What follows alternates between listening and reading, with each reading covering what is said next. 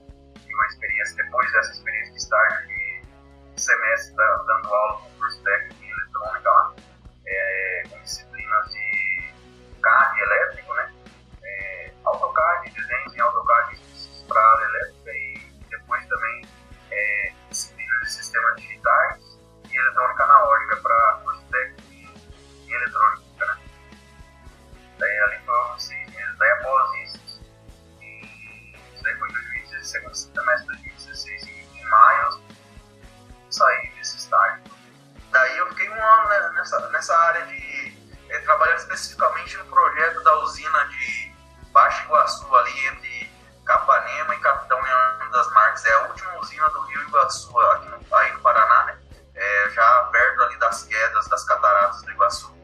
É uma última usina de 350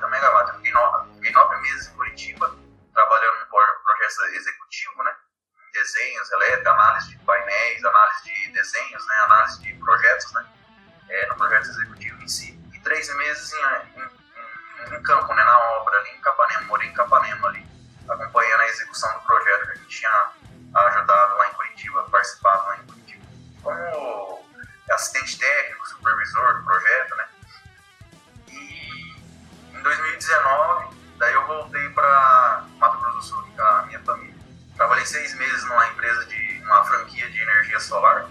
Peguei experiência na área de fazer proje projeto, não, é fazer propostas, atendimento ao cliente. É, estudava também nas horas vagas, né, sobre isso. E, e por fim, daí abri minha empresa ali em 2019.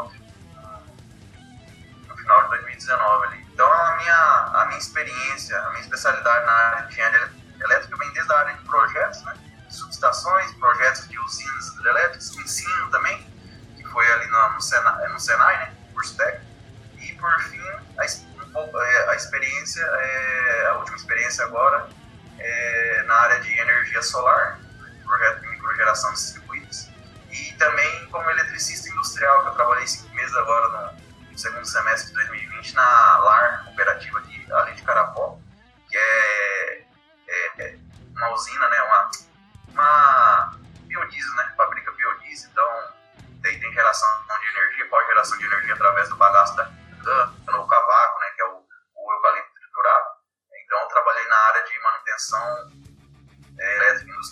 envolve elétrica, automação e instrumentação também. Essa, assim, é um breve resumo aí da, da, da minha vida acadêmica e profissional dentro desses é, quase 10 anos aí, de 2000, agosto de 2011 até agora.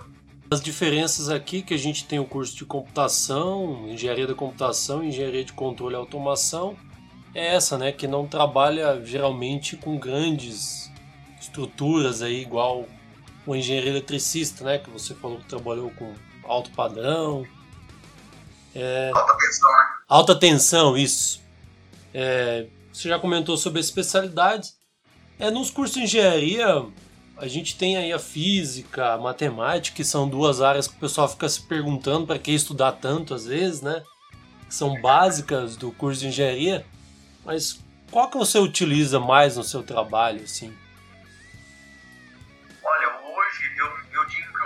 Mais a física, assim, porque para entender os fenômenos, né? Ou que pode dar de problema também na, no dia a dia da elétrica, né? Porque a física, a partir dela que a gente entende a parte da geração, distribuição e, utilização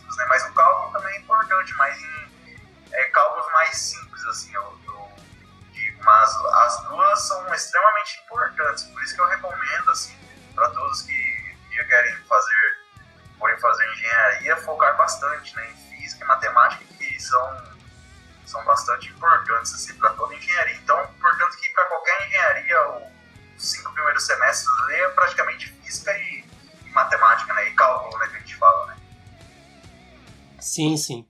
Pegando o embalo nisso que você falou, né? Eu imagino que seja mais prático, mas atualmente o seu trabalho ele é mais prático mesmo ou também tem questão analítica, né, de análise?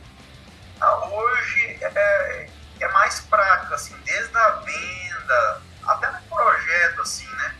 É, no projeto eu uso um pouco, é mais análise, né? Que eu tenho que analisar né, o sistema do cliente e tal. Quando eu vou fazer a, mais prático. É, a análise é mais, assim, na pré-venda na, na, na pré do sistema solar, né? Deu, deu analisado ali no sistema do cliente, faço os cálculos, às vezes ver, se o sistema que eu estou vendendo comporta, é, se a, o sistema do cliente comporta o sistema solar que eu estou vendendo, entendeu? Então é um, é um, pouco, um pouco dos dois, o prático e a análise, mas os dois são importantes, mas principalmente que no, no final daí tem instalação, né, que eu coloco a mão na massa junto com meus dois eletricistas, né, dois, três, dependendo do tamanho do sistema, quando a gente vai instalar, mas normalmente é são dois eletricistas é, com bastante experiência na área industrial e residencial. Eu, eu contrato né, para minha empresa como terceirizado para me ajudar na, na instalação, né? E principalmente a parte do telhado. Daí a parte do, do solo, que é para fixar o inversor, fazer a, a, a, o comissionamento do inversor, daí eu, eu ajudo bastante, né? Coloco bastante mão na massa. Mas hoje em dia eu digo que eu sou um mais prático do que analista. Analista, é, eu me vejo quando eu estava é, mestrado, né, que é, são as disciplinas, é, é, fazer, é fazer pesquisa, é escrever a, a, dissertação, né, então é, acho que ali é mais análise mesmo, né. Você atualmente já falou, né, que trabalha com energia solar, você poderia falar um pouco mais sobre essa área, como é trabalhar, você já comentou, né, mas se puder dar mais um incremento. Essa área é uma área muito eu já eu tive uma disciplina específica, né, na, durante a faculdade, a segunda metade do curso lá em Curitiba, né? Eu acho que, se eu não lembro, foi em 2016, 2017 que teve essa, essa, essa disciplina. Eu me lembro até o sobrenome do professor, que era Tiepolo, ele era especialista nessa área, fez mestrado na, na PUC Paraná, e estava desenvolvendo, ou já tinha desenvolvido também o doutorado nessa área. Então, eu via que era o 2017, eu via que não era viável, porque a gente estudou a gente fazia cálculo,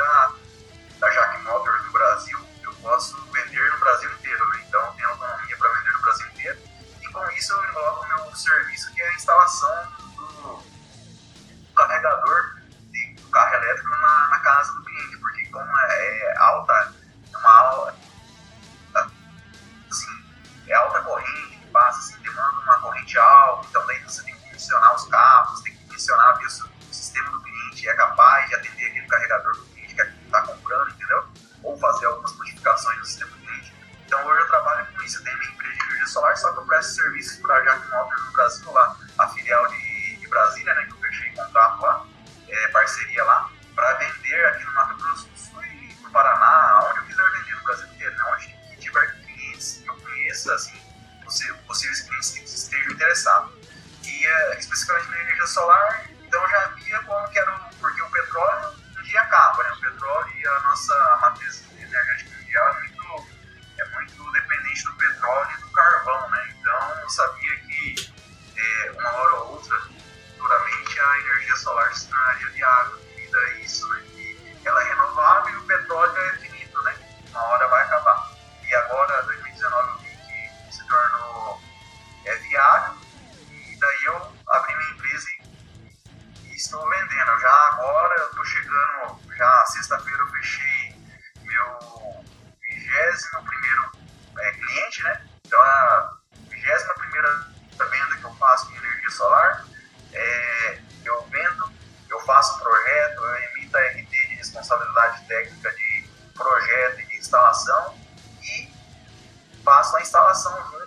dois eletricistas, né, normalmente. Então eu participo desde a da parte de venda até a parte final, que é entrega para o cliente, né, o comissionamento final, entregar o sistema funcionando para o cliente. Então, além disso, me satisfazer profissionalmente, é, me satisfaz é, financeiramente, me dá uma qualidade de vida média boa, né? E me satisfaz na questão do meio ambiente, porque eu quanto mais energia solar eu vender, eu sei que é melhor que é menos, menos petróleo, menos combustível, menos diesel, menos é, gás natural, que mesmo assim polui, que vai ser queimado para gerar energia elétrica para,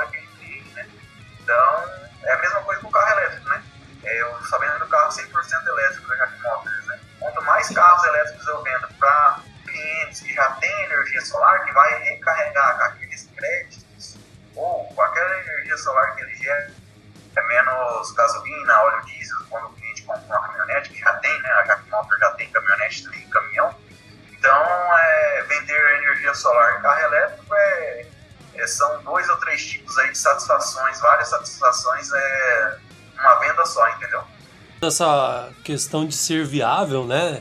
É, aqui a gente mora, você mora no Mato Grosso do Sul, né? E aqui a gente mora numa região bem fria, uma região de serra, né? Não sei se você já fez alguma análise sobre regiões que tem menos sol, se também capta essa energia ou não.